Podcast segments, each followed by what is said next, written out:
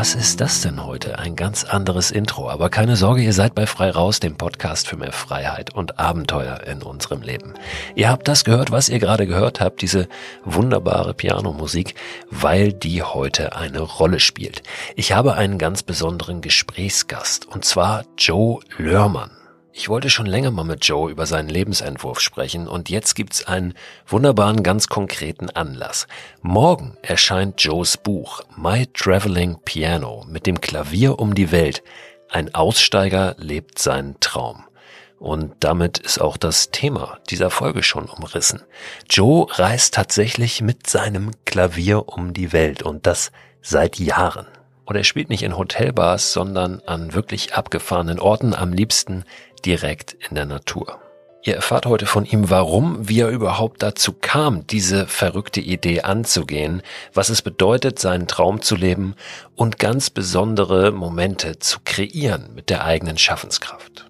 Momentan ist Joe in Thailand, wo er den Winter verbringen wollte und momentan ja aufgrund der Corona-Pandemie ein bisschen festhängt. Die Tonqualität ist deshalb nicht perfekt, seht uns das bitte nach, aber ich finde für die Entfernung ist sie sogar richtig gut wünsche euch viel Spaß bei dem Gespräch. Ich glaube, da lässt sich einiges an Inspiration rausziehen und alle Infos zu Joes Buch My Traveling Piano erscheint morgen bei Eden Books. Die packe ich euch nochmal in den Newsletter rein, der diesen Podcast begleitet und Ende der Woche erscheint. Abonnieren könnt ihr den unter christoförster.com slash frei raus. Am Ende der Folge, nach unserem Gespräch, da gibt's nochmal ein ganzes Klavierstück von Joe am Stück, damit ihr richtig schön rauskommt aus dieser Folge und dann rein in alles, was da wartet. Aber jetzt erstmal zu Joe. Joe, ich freue mich, dass du da bist. Herzlich willkommen in meinem Podcast bei Frei Raus. Wie geht's dir? Vielen Dank, dass ich äh, da sein darf. Ich freue mich sehr. Mir geht's äh, ganz gut. Ich hatte eine kleine Erkältung und jetzt bin ich äh, eigentlich wieder fit. Ich habe mich gefragt, äh, was du wohl sagst, wenn man dich nach deinem Beruf fragt. Ich kann mich erinnern, dass ähm, meine Tochter, als es in der Schule darum ging, was machen eigentlich die Eltern beruflich, gar nicht so recht wusste, was sie sagen soll, fragte mich dann, Papa, was, was ist eigentlich genau dein Beruf? Und ich habe da manchmal so ein bisschen Schwierigkeiten, das genau zu definieren, weil das sehr vielschichtig ist, ja, und äh, weil es den Beruf eigentlich gar nicht so gibt zum Lernen, den ich mache. Wie, wie ist es bei dir? Was antwortest du auf die Frage? Ja, ich glaube, das ist recht ähnlich wie bei dir, schätze ich mal. Ähm, ich glaube, es hängt auch immer so ein bisschen von der Phase ab und äh, vielleicht auch von der Laune, was ich dann antworte. Aber irgendwas zwischen ähm, Pianist, Reisender und Lebenskünstler, glaube ich, ist es meistens. Hast du einen gelernten Beruf? Ja, tatsächlich, sowas habe ich wohl auch. Ich habe äh, mal Automobilkaufmann gelernt und ich habe außerdem auch ein äh, Studium abgeschlossen ähm, im Bereich Tourismusmanagement. Also ein Bachelor of Arts habe ich auch. Das sind ja schon zwei Sachen, die ziemlich weit auseinander liegen, ja. Also Autom Automobilkaufmann und äh, den Tourismusmanager. Äh, Vielleicht springen wir mal einfach in, in diese Situation rein oder in die Phase, in der du noch Automobilkaufmann warst, ähm, weil ich das immer ganz interessant finde. Du machst nun heute etwas ganz, ganz anderes. Natürlich wollen wir darüber auch sprechen, aber ähm, viele Menschen sind ja, ich sage jetzt mal, in ganz normalen Berufen, in einer Situation, in der sich das vielleicht sehr weit anfühlt, so ein, ein, ein Traumleben in Anführungszeichen durch die Weltgeschichte zu reisen und äh, seiner Leidenschaft zu folgen. Kannst du dich daran erinnern, wie das für dich war in dieser Situation damals? Du warst Automobilkaufmann, äh, du hast für einen großen Automobilhersteller, glaube ich, gearbeitet. Was hat dann dazu geführt, dass du irgendwann gesagt hast, ich möchte das, was ich hier mache, nicht mehr machen? Mhm. Ja, also erstmal ist, glaube ich, also mir ging es tatsächlich so, dass ich mich so ein bisschen, ähm, ja, fast so ein bisschen gefangen gefühlt habe, so da drin. Dass ich ich habe hab diese Ausbildung halt gemacht, drei Jahre ging die und irgendwie stand für mich nicht zur Debatte, dass ich diese Ausbildung möglicherweise nicht zu Ende machen würde. Also ich hatte, ich habe irgendwie dieses starke, ich glaube, was viele Deutsche vielleicht auch in sich tragen, so dieses starke Pflichtbewusstsein und was man anfängt, das muss man auch zu Ende machen. Und das hatte ich ganz stark in mir und äh, habe das deswegen gar nicht so überhaupt vielleicht mal in Erwägung gezogen, dass ich ja auch diese Ausbildung vorher beenden könnte, wenn ich merke, dass es gar nicht so mein Ding ist. Dazu kam noch, dass ich, ähm, ich habe halt ganz viele verschiedene Abteilungen durchlaufen und ich habe sozusagen bekanntermaßen mit dem, sagen wir mal, langweiligsten Ausbildungsplan angefangen. Also ich wusste quasi, okay, am Anfang kommen jetzt so die Abteilungen, die nicht so spannend sind und dafür am Ende dann macht es dann mehr Spaß.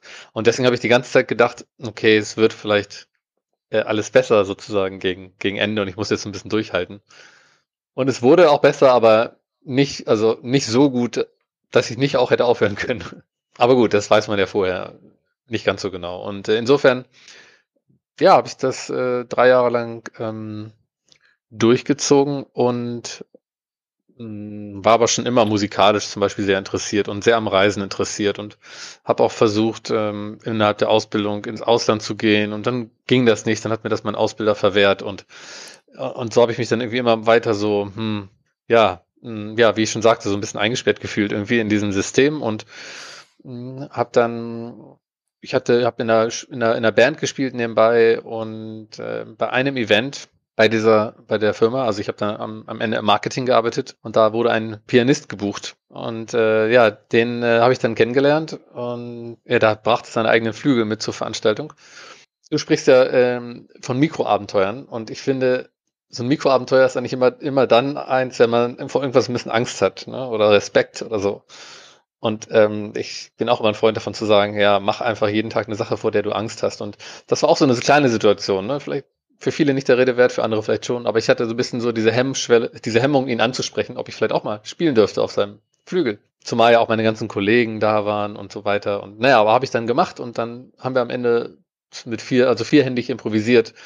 Und alle Kollegen standen umrum und waren völlig überrascht und begeistert und wussten überhaupt nicht, dass ich äh, Klavier spielen kann. Und das, muss ich sagen, war einer dieser Schlüsselmomente, dass ich ähm, gemerkt habe, so ich möchte eigentlich was anderes machen. Ich möchte eigentlich was machen, wo ich meiner Leidenschaft folgen kann und ja, wo ich, wo ich nicht ähm, irgendwie nach einem festgelegten Schema jeden Tag acht Stunden die, die, die gleichen Sachen machen muss. Es war aber jetzt noch nicht so, dass du gesagt hast, pass auf, ähm, da steht ein Flügel, der ist mobil, den kann man irgendwie bewegen. Jetzt hole ich mir auch so ein Ding und dann reise ich um die Welt. Der Weg dahin war ja noch ein bisschen länger. Ne? Du hast gesagt, es war so ein Impuls für dich, ähm, einfach vielleicht auch eine Metapher, ein Bild, wirklich aus dieser Komfortzone zu kommen und ähm, über den eigenen Schatten zu springen und eben dieser Leidenschaft zu folgen. Ja, zu sagen, ich gebe da mal nach, auch war es jetzt im Kleinen, ähm, aber dann doch das auch größer zu denken. Also wie ging das dann für dich weiter? Du hast gesagt, raus aus, aus diesem Job, den du da gehabt hast, aber wohin dann? Also was war der nächste Schritt? Ich habe dann ähm, die Ausbildung abgeschlossen und bin eigentlich, ich habe dann noch zwei Monate gearbeitet, weil ich dachte, ich verdiene mir noch ein bisschen Geld für die Reise.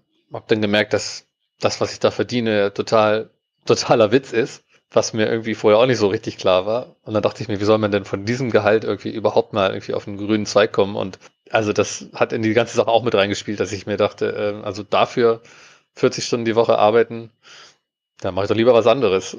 Für die Reise heißt, du hattest vor, auf Reisen zu gehen. Genau, sorry, hatte ich gar nicht gesagt. Ja, also ich habe dann, ähm, ich habe das so ein bisschen so durch die Ausbildung durchgetragen, auch weil ich, ich war vor der Ausbildung für ein Jahr in Frankreich, äh, habe da meinen Zivildienst gemacht und da, das hat so richtig nochmal die Reiselust, ähm, ja, ähm, gefördert und während, weil ich dann ja auch nicht ins Ausland konnte, während der Ausbildung war das dann so, war irgendwie so der Wunsch, da was Neues zu machen, ja, und auf eine große Reise zu gehen und dann habe ich ähm, tatsächlich eine, ja, eine Weltreise ähm, gemacht nach der Ausbildung. Und ähm, wie gesagt, ich habe noch zwei Monate gearbeitet und bin danach dann direkt los. Das war der erste elfte 2007. Da bin ich los und das hat sehr, sehr viel verändert. Also wirklich, eigentlich hat das mein Leben verändert. Dass du dieses Datum noch genau parat hast heute, ähm, heißt das, dass dieser Tag wirklich auch so in deine Erinnerung eingebrannt ist? Äh, einfach nur, weil es eine Zahl ist? Oder wie hat sich der Tag für dich angefühlt? Also gibt es da auch noch Erinnerungen über dieses Datum hinaus? Also im Nachhinein ist mir nochmal so die Besonderheit dieses Datums aufgefallen, weil man ja der Eins auch in der Numerologie eine ganz besondere Bedeutung zuschreibt. Und dass ich dann quasi am 1.11. losgereist bin, Lustigerweise hat auch die 9 bei mir eine Bedeutung, also quasi die 2 und die 7 zusammen macht wieder die 9. Naja, wurscht. Ja, das war schon so, ich hatte auch davor dann diesen Respekt, auch für dieser Reise und ähm, tatsächlich ging es mir auch körperlich nicht so gut. Ähm, ich bin also gesundheitlich nicht so gut während der Zeit der Ausbildung. Also das Psychische hat sich dann irgendwie auch das, also auch physisch niedergeschlagen. Und dann war ich mir gar nicht so sicher, ja, kann ich da jetzt irgendwie überhaupt diese Reise antreten und wie ist das mit der Versorgung, wenn es mir irgendwo schlecht geht oder so. Und insofern war das, ja, sind da auch eine ganze Menge Ängste so, ähm, waren da dabei und wie sich relativ schnell rausgestellt hat, aber dann am Ende unbegründet. Also mir ging es nach wenigen Tagen dann viel besser und tatsächlich kann man eigentlich sagen, dass es mit jedem Tag, mit jeder Woche sozusagen auf dieser Reise ging es mir besser und habe ich mehr zu mir selbst gefunden. Hat die Musik auf dieser Reise auch eine Rolle gespielt? Ja, also als ich, bevor ich losgereist bin, war schon mein Plan, ähm, in jedem Land Klavier zu spielen und möglichst auch in jedem Ort, an dem ich komme, sozusagen Klavier zu finden und nach Möglichkeit auch mir sozusagen die Reise ein bisschen zu finanzieren. Und das habe ich dann auch gemacht. Ich habe überall gefragt, bin irgendwo angekommen, wo ist hier das nächste Klavier? Und habe mir dann so die Städte und die, die Gegenden erschlossen, was irgendwie auch spannend war, weil man dann natürlich an Orte kommt, an die man vielleicht sonst als normaler Tourist dann nicht kommt. Trotzdem war das aber doch auf die Dauer sehr anstrengend. Also ich, ich habe zwar auch da teilweise Geld mit verdient, aber das war jetzt nicht wirklich ein Businessmodell, was funktioniert hat. Ich habe dann eher dann mal irgendwie Essen umsonst bekommen und dann mal oder ein paar Bier oder so. Ja, aber es, äh, ich war immer auf andere Leute angewiesen und die haben natürlich nicht immer darauf gewartet, dass jetzt gerade jemand aus Deutschland kommt, der dann dort Klavier spielt und den sie bezahlen können. Und dann kam mir dann schon so ganz langsam mal so die, der Gedanke, ja Mensch, irgendwie, es irgendwie klappt nicht so gut so, es wäre doch toll, irgendwie, wenn ich selber mein Instrument dabei hätte, aber ist ja ein Klavier, wie soll ich das machen? Geht ja nicht. Also diesen Gedanken, dass es nicht geht, habe ich eigentlich sehr lange mit mir rumgetragen. Und erst so über die Zeit hat sich das entwickelt, ja, zu sagen, vielleicht geht's ja doch irgendwie. Und das ist ja oft so ein Knackpunkt, ne? wenn, äh, also bei vielen Dingen äh, im Leben und bei vielen Menschen, wenn man irgendwann dann doch sich die Frage stellt, warum eigentlich nicht? Ne? Oder wie kann ich es möglich machen? Ähm, das, was scheinbar nicht möglich ist, was niemand macht, ne? ähm, geht's nicht vielleicht doch? Und dann hast du angefangen, nach Lösungen zu suchen, oder? Also dieses Klavier mitzunehmen. Hast du zu dem Zeitpunkt schon ein Klavier besessen? Ähm, also hattest du ein Klavier zu Hause? Also zu dem Zeitpunkt hatte ich ein digitales Klavier zu Hause und ähm, das habe ich mit meinen ganzen Möbeln eben eingelagert. Und als ich dann wiederkam von der Reise, eigentlich so ja gefühlt als neuer Mensch irgendwie mit ganz vielen neuen Eindrücken und neuen Ideen und neuen ja Inspirationen und viel gelernt und über das Leben und über das viel viel mehr möglich ist, als man so denkt. Von daher war das eine super Grundlage. Und dann bin ich aber erst bin ich wieder tatsächlich auch zurück nach Bremen zurückgekehrt, weil ich dann gesagt habe, ich muss irgendwie also ich war immer noch nicht auf dem Trichter, ich, dass ich jetzt mit Musik mein Geld verdienen werde. Und ich habe dann ähm, bin zurückgekommen und habe Tourismusmanagement studiert. Wie hatte ich ja kurz erwähnt, weil ich dachte, okay, diese Reise war so super, ich muss irgendwas machen, was mich in diesem Spirit dieser Reise hält. Also andere Länder, andere Sprachen, ähm, ähm, ja und irgendwie auch beruflich irgendwie was mit diesem Bereich machen. Und so kam ich dann auf Tourismusmanagement, bis ich dann aber auch irgendwann gelernt habe, ja eigentlich die Leute, die das absolvieren, die sitzen am Ende auch im Büro und ähm, machen irgendwie, äh, ja, konzipieren Reisen oder oder sind im Marketing oder whatever. Und irgendwie habe ich gemerkt, nee, eigentlich ist das auch nicht, was ich möchte. Ja, aber ich habe es dann, wir hatten einen super tollen äh, Studiengang, ganz tolle äh, Kommilitonen und äh, es stand quasi noch mal ein Jahr im Ausland an in dieser Zeit. In, ich habe das dann in Südamerika verbracht und obwohl ich dann zwischenzeitlich auch gehadert hatte und überlegt hatte, ob ich es tatsächlich abbreche und mich komplett auf die Musik äh, konzentriere, habe ich es erst noch zu Ende gebracht und ähm, sobald das dann fertig war, mich komplett auf die Musik konzentriert und habe dann eigentlich im Grunde eigentlich nie wirklich in einem, in einem festen äh, Angestelltenverhältnis gearbeitet. Jetzt könnte man ja auch sagen, das digitale Klavier, was du da gehabt hast, ähm, ich bin jetzt nicht richtig tief drin im Thema, aber es gibt ja durchaus äh, digitale Klaviere, die jetzt gar nicht so schwer, so riesig sind, ja, die man vielleicht ein bisschen einfacher transportieren kann. Ähm, äh, könnte man so eins ja vielleicht relativ einfach äh, transportieren oder mhm. ähm, durch die Weltgeschichte mitnehmen. Wolltest du aber gar nicht, oder? Also was ist der, der, der Unterschied? Du hast dann nämlich tatsächlich irgendwann gesagt, ähm, ich will jetzt mich auf die Musik konzentrieren, ich will das Reisen aber nicht lassen, sondern ich verbinde das einfach. Also ich nehme mein Klavier mit und ich reise mit dem Klavier um die Welt, um Musik zu machen und davon zu leben. Ähm, aber mit einem, mit einem richtigen Klavier, oder? Mhm. Ja, genau. Ja, ich habe das tatsächlich gar nicht so wirklich in Erwägung gezogen mit dem digitalen Klavier. Weil es war irgend, als ich diese Idee bekam, hat sich das für mich so sexy angefühlt. also das Klavier in den Bulli einzupacken und loszufahren. Und das war, ich wollte das dann möglich machen und nicht und nicht ein Keyboard, sage ich jetzt mal übertrieben gesagt, mitnehmen. Ne? Weil es schwerer ist, weil es ungewöhnlicher ist, weil es eine größere Herausforderung ist, wahrscheinlich auch, oder? Und, und weil es natürlich auch grundsätzlich auf einem ähm, akustischen Instrument meistens mehr Spaß macht zu spielen und sich besser anfühlt, weil es einfach ein echtes Instrument ist.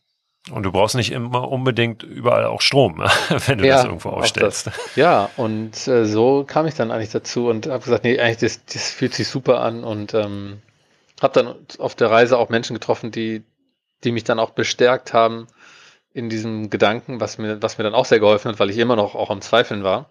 Aber dann war mir irgendwann klar, nee, das ist, das ist es, das ist, das fühlt sich genau richtig an. Jetzt hast du gerade äh, so im Nebensatz gesagt, ähm, äh, habe ich das K Klavier in meinen äh, Transporter, meinen Bulli in den Van geschoben und dann bin ich losgefahren. Wie hast du das genau gemacht? Wie groß ist dieses Klavier? Was ist das für ein Transporter? Wie kriegst du das da rein und raus? Schaffst du das alleine? Also wie sieht es praktisch aus? Mhm.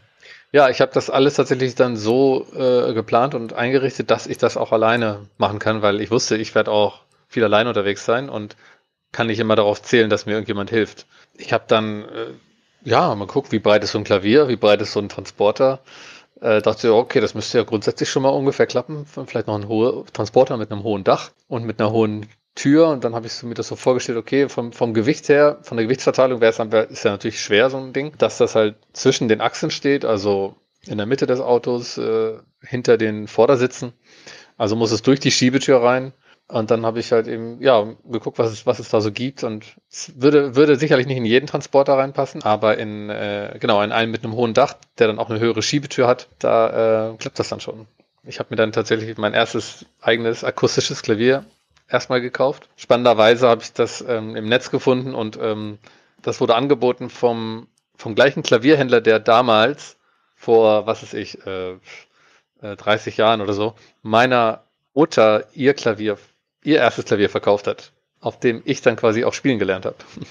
Und das war irgendwie ein schöner Zufall. Jedenfalls habe ich dann dieses Klavier äh, zusammen mit meinem äh, Vater erstmal umgebaut, weil es musste ja irgendwie mobil werden. Dann haben wir ganz lange geplant, wie wir das machen können, was wir brauchen und damit sie das gut fahren und lenken und, äh, und so lässt, dass es nicht umkippt und ja, all diese Dinge und ganz, ganz lange geplant und er hat mir dann geholfen, diese Plattform dafür zu bauen.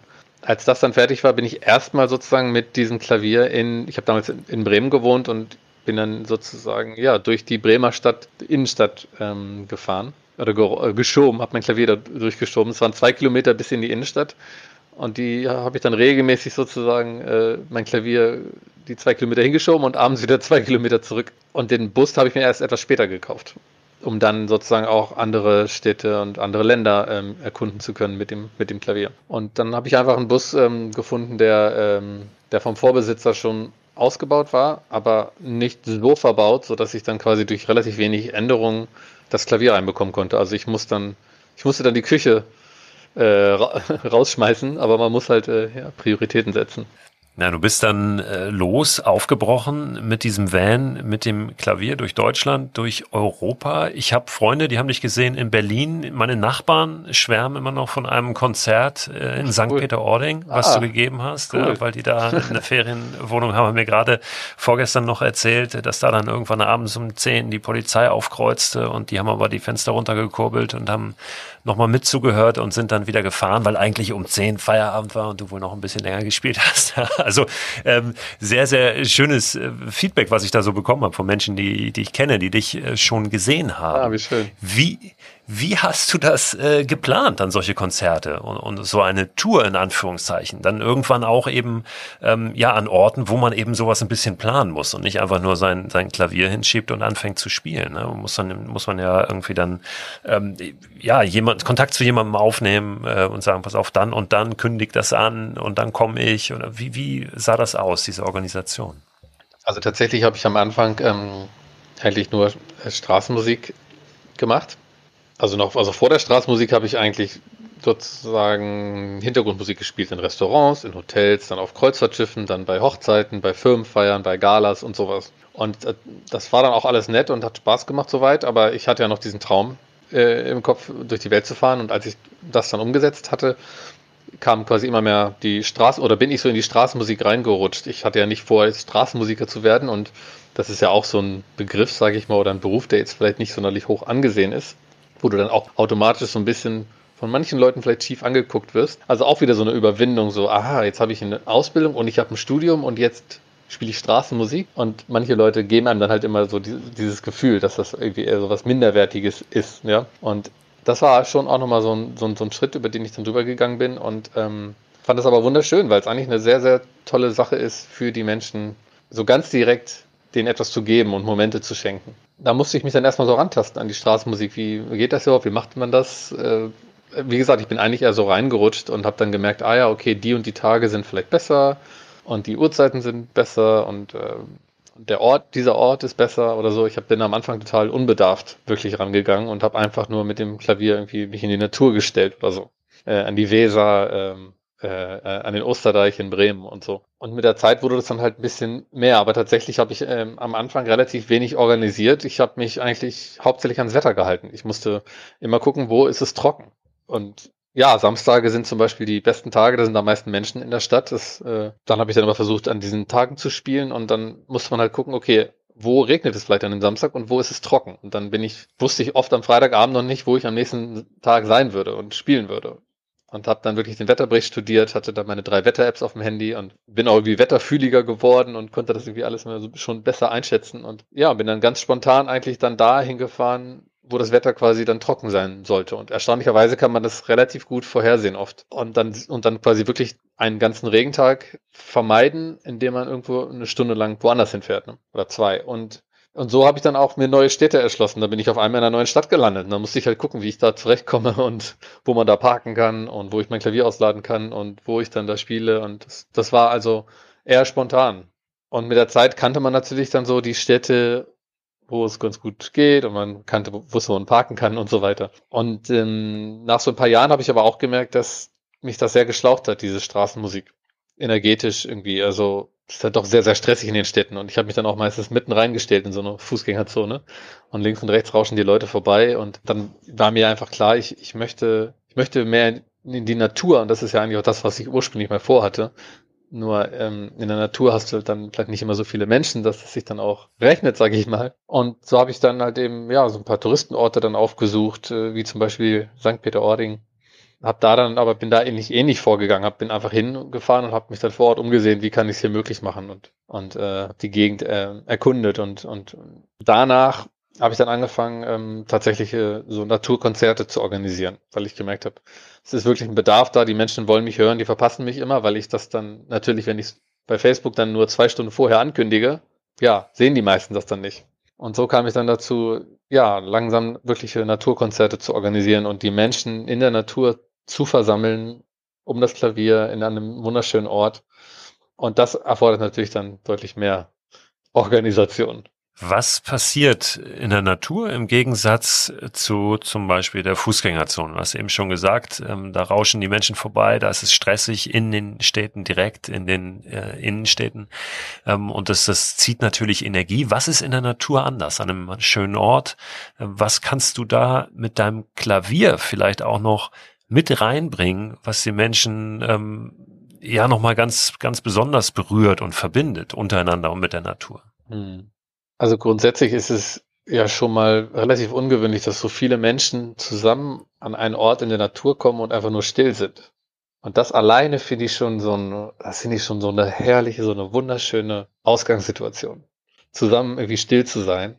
Und wenn man dann in diese Stille so ganz zarte Töne spielen kann und jeder einzelne Ton wird gehört und wird empfangen und trägt sich durch die Lüfte und vermischt sich mit den Geräuschen der Natur, vom Wind oder Vögel oder zwitschernde Vögel oder ähm, bei einem Naturkonzert hat, in einem Naturpark hatten wir heulende Wölfe. Ja, und das ist so eine, wirklich so eine Magie, die da irgendwie entsteht. Viel dankbarer auch für mich, meine Musik in so einer Umgebung ähm, zu spielen und darzubieten. Ich sage immer, letztendlich kreieren wir alle diesen Moment dann gemeinsam, weil durch diese Stille, die jeder dann irgendwie auch hat und jeder ist bei sich, aber irgendwie auch mit allen verbunden, en, ja, entsteht wirklich so ein so ganz magische äh, Momente. Und wenn dann noch die Natur irgendwie kommt und irgendwie noch mit interagiert mit, mit dieser Situation, das ist schon immer ganz besonders. Was für Musik spielst du? Also ähm, ich kann mir vorstellen, wenn du in einer Fußgängerzone bist, dann wollen die Leute wahrscheinlich irgendwelche Coverversionen hören ja, von Liedern, die sie ohnehin schon kennen. In der Natur ist es vielleicht noch mal ein bisschen was anderes. Mittlerweile machst du ja auch eigene Musik, oder? Komponierst du selbst? Also wie, wie ist da so die, die Range bei dir? Tatsächlich ging das so ein bisschen eine her. Also ich habe 2014 mein mein erstes eigene, also Album mit eigenen Stücken rausgebracht und die dann auch in der Stadt gespielt. Ähm, aber natürlich bekommt man die Leute, wie du schon sagst, eher mit bekannten Liedern. Also habe ich dann eher erst was Bekanntes gespielt und sobald ich dann eine Traube um mich rum hatte, habe ich dann gesagt, so Leute, ich habe auch eigene Stücke, davon spiele ich jetzt eins.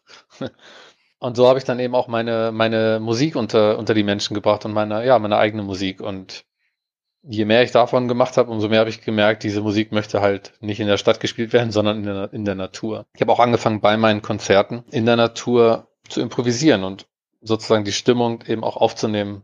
Und das ist für mich ja ganz ähm, ganz besonders oder dabei sind auch ganz besondere ähm, Kompositionen oder wie sagt man das ja Improvisationen entstanden. Es sind ja es sind ja spontane Komposition spontane Kompositionen sozusagen und dann habe ich auch davon ein neues äh, Album gemacht, das heißt The Private Concert, weil es für mich sehr, sehr privat ist. Kannst du dich an ganz besondere, ganz besonders magische Momente oder Orte erinnern? Ähm, es ist oft schwierig, glaube ich, das, das wirklich so hervorzuholen. Also mir geht es zumindest so, wenn ich gefragt werde, was war jetzt das tollste Abenteuer oder der besonderste Moment oder das gefährlichste? Weil natürlich schätze ich das auch äh, bei dir ein, jedes Konzert seinen eigenen Reiz hat, seine eigene Magie. Aber gibt es so Momente, wo du sagst, das war wirklich, das war wirklich richtig besonders. Das ist mir bis heute ganz präsent. Also das sind tatsächlich äh, mehrere Abende in St. Peter-Ording gewesen, wo, wo es eigentlich immer spontan war. Es war dann, es war dann keine geplanten Konzerte, aber es gibt da so einen schönen großen Platz, wo ich mich dann, wo ich mein Klavier aufgebaut habe und ähm, wo sich dann wirklich ähm, unübertrieben hunderte Menschen versammelt haben und einfach ums Klavier rumgesetzt haben und wir dann eigentlich ein richtiges Konzert hatten. Aber halt ungeplant. Und jeder, der vorbeigekommen ist, hat dann irgendwie gesagt, was ist denn hier los? Warum ist das hier so still? und so. Und das hat sich einfach so ergeben. Und das waren wirklich magische Momente. Und ich habe auch da, äh, ja, tolle Menschen kennengelernt dann bis tief in die Nacht gespielt, bis die Polizei kam eben. Da gibt's natürlich ja noch wahnsinnig viel mehr, aber was mir auch auf jeden Fall in Erinnerung geblieben sind, sind eigentlich die Naturkonzerte. Also jedes Naturkonzert ist, ist wie für sich total besonders gewesen. Da ist zum Beispiel mit dem ähm, Tilo zusammen, ähm, den du ja auch interviewt hast. Der Tilo Vogel von der von der Dachzelt-Community, ne? Genau. Von den Dachzelt-Nomaden, genau. Ja. Wir sind schon seit äh, ja seit vielen Jahren gut befreundet und ähm, ich habe dann quasi von Anfang an auf seinem Dachzelt auf dem Dachzeltfestival Klavier gespielt und das sozusagen mit begleitet. Jedes Mal wurde das größer und größer und 2019 ähm, war das ähm, Festival am Brombachsee und dort haben wir dann wirklich mit Hilfe von vielen fleißigen Helfern aus der Community ja was Tolles auf die Beine gestellt. Wir haben dann das Klavier mit so einem ja mit so einem Trecker quasi auf auf eine schwimmende Plattform gehoben, die Plattform auf den See rausgezogen mit einer riesigen Anlage und Stromkabel durchs Wasser und also es war, war abgefahren. Dann habe ich quasi, ja, auf diesem See gespielt und am Ufer saßen irgendwie 2000 Dachzeltnomaden und äh, haben auch waren auch alle total still und das war Wahnsinn. Der Applaus, wenn er dann rüberkam vom Ufer auf, auf das Wasser, also unglaublich. War ein unglaublicher Abend für mich und ich glaube auch für sehr, sehr viele, die, die dabei waren. Und dann ist auch noch der Vollmond über dem See aufgegangen. Also es war, ja, war unfassbar schön. Dann dieses Naturkonzert im, im Naturpark mit den, mit den Wölfen. Das war mein, mein erstes. Äh, war auch unheimlich berührend. Da sind dann noch Rehe rumgelaufen, man hat die Wölfe gehört. Dann habe ich Naturkonzert gespielt in, ähm, in Österreich äh, auf den, in den Bergen auf 2000 Metern Höhe. Da kam man nur mit der Gondel hin.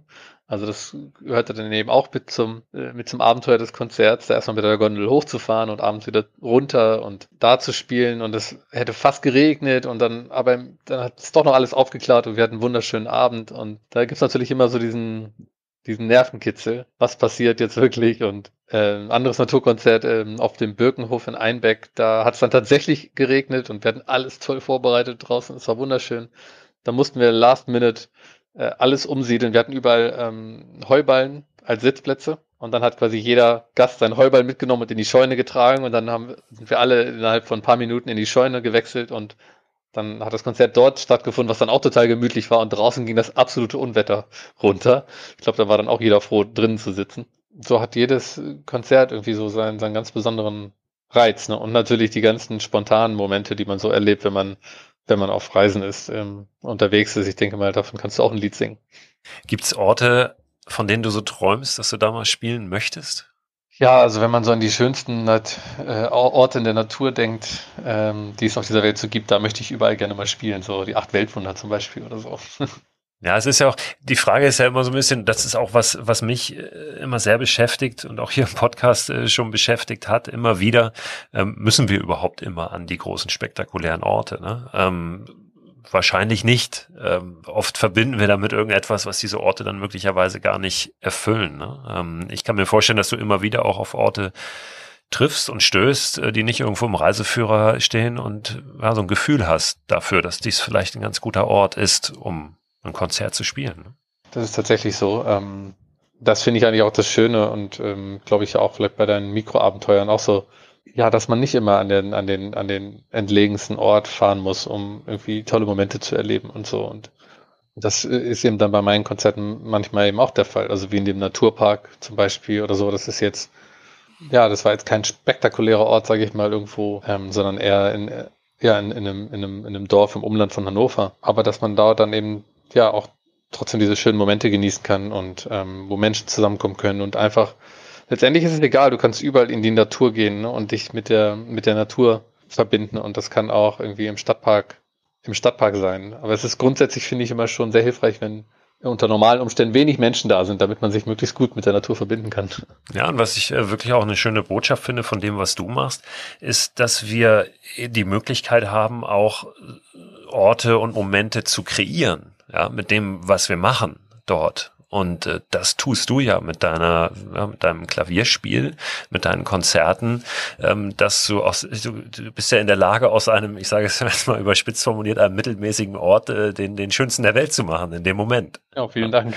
Ja, ja. Ich glaube, das ist wichtig, dass wir das, das sehen, ja? dass das auch, ähm, dass wir ja äh, eine Möglichkeit haben, eben auch solche, solche Dinge zu schaffen. Ja, absolut, total. Also gebe ich dir, gebe ich dir recht und ich glaube, dass da viele Menschen ihr ihre, ihre Wirkung oder auch ihr, ihr, ihr Können oder ihre Kraft unterschätzen. Und weil man, vielleicht auch, weil man es ihnen abtrainiert hat über die Jahre oder so. Aber äh, ich glaube, dass diese Schöpferkraft, die dürfen wir alle wieder bekommen und gemeinsam einfach, ja, Orte schöner machen und tolle Momente und Orte schaffen für, für, für, für uns, für uns alle. Jetzt äh, ist ja momentan die Situation so, äh, wie sie ist, ja, in der Weltgeschichte. Ähm, wir, wir haben Pandemie und mit dem Konzerten, das ist auch alles gerade momentan nicht so einfach. Riesenthema natürlich auch hier äh, bei uns in, in Deutschland. Kultur, äh, ja, überhaupt die ganze Kulturwelt, ähm, Künstler, ähm, Musiker. Denen geht's gerade nicht so gut, zumindest was äh, das, das Musikmachen betrifft, vor Menschen. Ähm, du bist momentan gar nicht in Deutschland, ne? Du bist in, in Thailand. Mhm. Wir sind jetzt quasi remote remote hier verbunden, weil du den Winter schon länger in, in Thailand verbringst und dann den Sommer über eben unterwegs bist in Deutschland und Europa. Äh, wie sieht es für dich gerade aus? Kannst du da in Thailand Konzerte spielen gerade? Wie ist die Situation da und wie planst du jetzt mit Blick auf, auf diesen Sommer? Ja, ähm, ist, ich bin natürlich von der ganzen Sache nicht ausgenommen. Ich hatte letzten, letztes Jahr eigentlich ein sehr, sehr volles Jahr mit ganz vielen tollen Konzerten geplant. Das Jahr mit meinen, mit den meisten Konzerten, also mit den meisten geplanten Konzerten bisher. Und am, ja, und am Ende ist alles ausgefallen. Und da ist natürlich auch, äh, ja, ist natürlich auch viel Geld in die Planung geflossen und viel Arbeit und viel Herzblut. Und wenn das dann alles so den Bach runtergeht, das tut natürlich schon weh. Und für dieses Jahr sieht's ja auch irgendwie immer noch unsicher aus. Man kann ja kaum von einer Woche zur, nächste, zur nächsten planen. Und das macht mir schon zu schaffen, da will ich gar nicht drum rumreden. Also so eine völlige Planungsunsicherheit, obwohl ich ja jemand bin, der auch sehr gerne spontan ist. Und ich glaube, das kommt mir auch in dieser Situation generell zugute, dass ich damit schon einigermaßen gut umgehen kann. Aber so mittlerweile merke ich so, ja, so langsam äh, reicht's jetzt auch mal. Und ähm, wäre es eben auch nötig, dass die Menschen gerade solche Erlebnisse auch wieder haben ähm, die, die sie irgendwie mehr zusammenschweißen, statt sie auseinanderzubringen und die sie raus in die Natur bringen, statt sie, statt sie zu Hause in der Ausgangssperre einsperren zu lassen. Da merke ich schon, dass, dass ich da so meine Probleme mit habe. Ich habe dann angefangen, Online-Konzerte zu machen. Und das, äh, ja, das ist auch schön und ist aber natürlich nicht das Gleiche. Deswegen merke ich auch, dass da nicht so die gleiche Energie reinfließt. Ich habe hier letztes Jahr dann noch Konzerte spielen können. Aber als es dann alles losging, hatten wir hier auch einen Lockdown erst. Es war alles ziemlich unsicher, wie das geht. Viele sind dann zurückgeflogen nach Deutschland und ich habe auch überlegt, was machst du denn jetzt? Aber habe mich dann entschieden, ich bleib hier vorerst und ähm, habe das für den erstmal sicheren oder den besseren Ort gehalten und ich glaube, das war am Ende auch die richtige Entscheidung. Ich habe dann aber tatsächlich auch irgendwie so ein bisschen so eine Pause ähm, äh, gemacht und ähm, jetzt wollte ich eigentlich wieder anfangen, hier Konzerte zu spielen und jetzt gibt es tatsächlich hier auch wieder Fälle. Haben wir hier auch wieder so einen halben Lockdown und ähm, Versammlung, Ansammlung von Menschen sind nicht gerne gesehen und so weiter. Also von daher bin ich auch in so einem Limbo-Dance da gerade und äh, weiß noch nicht genau, wie es wie es weitergeht. Und äh, das ist schon etwas zermürbend auf die Dauer. Aber ich ähm, weiß, ja, ich bin grundsätzlich super dankbar, dass ich hier bin, weil ich kann mich hier super mit der Natur verbinden. Ich, ich lebe am Strand und ich, ich fahre zehn Minuten bis zu einem Wasserfall und die Sonne scheint äh, jeden Tag irgendwie. Und dann gibt's auch manchmal fetten Regen, aber es ist auch geil, wenn dann die Natur so ihre volle Power zeigt und und die Gewitter hier und das ist alles, fühlt sich alles wahnsinnig lebendig an. Und insofern möchte ich mich eigentlich gar nicht beklagen. Ich bin grundsätzlich sehr dankbar, wirklich hier sein zu können und versuche, so gut es geht, dann auch mit meinen, mit meinen Videos und ähm, ja, so dem Content, den ich so auf Social Media mache, diese, diese Vibes von hier aus in die Welt zu senden. Ich glaube, das ist auch nochmal ganz wichtig, das vielleicht kurz anzusprechen, dass es nicht immer so ist, dass da ein ganz konkretes Bild ist von einem Idealzustand oder einem Traum, den es dann zu verfolgen gilt, dass man das erst braucht, dass es manchmal vielleicht einfach nur eine Ahnung ist, der man nachgeht und sich dann eben etwas herauskristallisiert äh, und ja auch immer weiter verändert, ne, dem es dann zu folgen gilt oder dass es selbst äh, zu formen gilt. Ja, total. Also es ist natürlich sehr hilfreich, wenn man eine, eine klare Vorstellung hat, weil dann kann man wirklich ganz klar dorthin gehen, beziehungsweise das Unterbewusstsein oder das Universum hilft einem dann auch ähm, umso mehr sozusagen genau, genau das dann vielleicht zu erreichen. Von daher sage ich immer, das ähm, Schwierigste ist eigentlich zu wissen, was man möchte. Wenn man das gefunden hat, ist der Rest sozusagen eigentlich fast ein Kinderspiel. Da muss man dem nur noch vertrauen, dass man das, dass man dorthin kommt, dass man das schafft.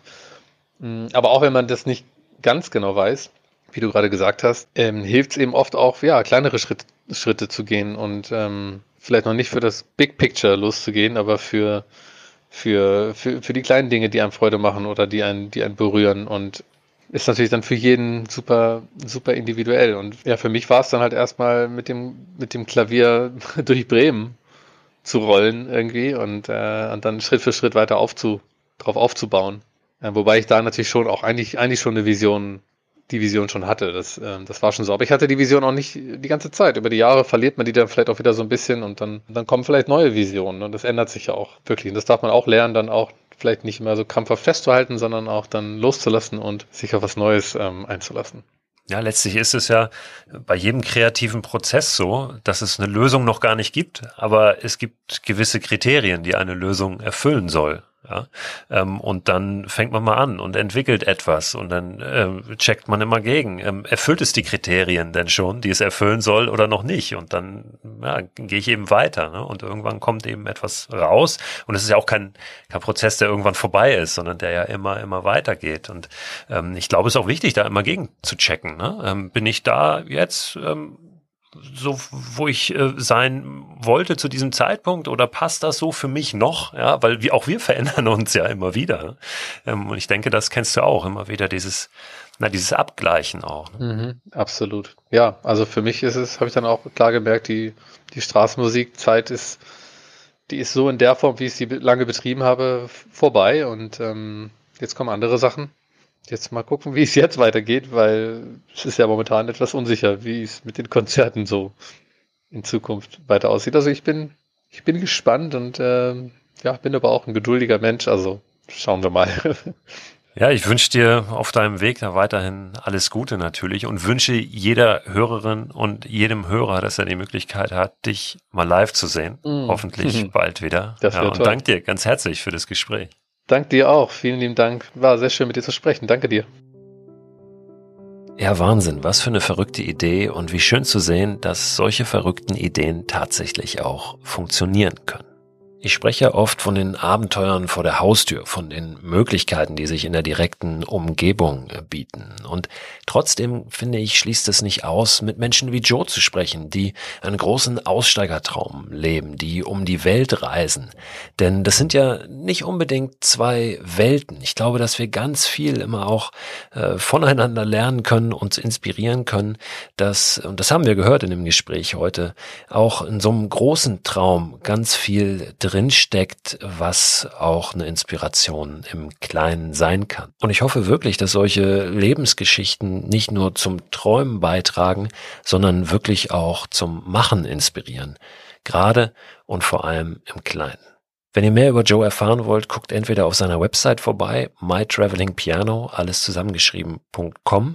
Besucht ihn auf Facebook, da heißt er mytravelingpiano, Joe Lörmann, oder auf Instagram unter mytravelingpiano, alles zusammengeschrieben. Ich werde euch diese ganzen Links aber auch nochmal in den Newsletter zu diesem Podcast schreiben. Abonnieren könnt ihr den unter christoförster.com slash frei raus. Und wenn ihr das erst später tun solltet und dieser aktuelle Newsletter schon raus ist, dann findet ihr immer in dem aktuellen Newsletter einen Link zu einem Newsletter-Archiv und da könnt ihr euch ordentlich durchwühlen. Da sind eine Menge Tipps, eine Menge Empfehlungen schon drin und da werdet ihr sicher auch Joe finden.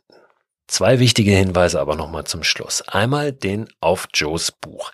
My Traveling Piano erscheint morgen bei Eden Books und das solltet ihr euch besorgen, weil es einfach eine tolle Geschichte erzählt und ja wirklich Lust macht, auch die eigenen Träume anzugehen. Und zweitens spielt Joe jetzt am Muttertag, am Sonntag, ein Live-Konzert von der Insel Kopangan in Thailand. Wenn ihr Lust habt, das zu hören, geht einfach auf Joes Website mytravelingpiano.com in den Bereich Concerts. Da findet ihr Infos zu diesem Konzert, aber auch zu allen möglichen weiteren Terminen. Am schnellsten seid ihr informiert, wenn ihr Joes Newsletter abonniert. Und das könnt ihr genau auf der Seite auch tun. Auf seiner Website mytravelingpiano.com im Bereich Concerts. Da werdet ihr auch die Infos dann bekommen, wenn ihr euch für den Newsletter anmeldet zu dem Muttertagskonzert jetzt am Sonntag.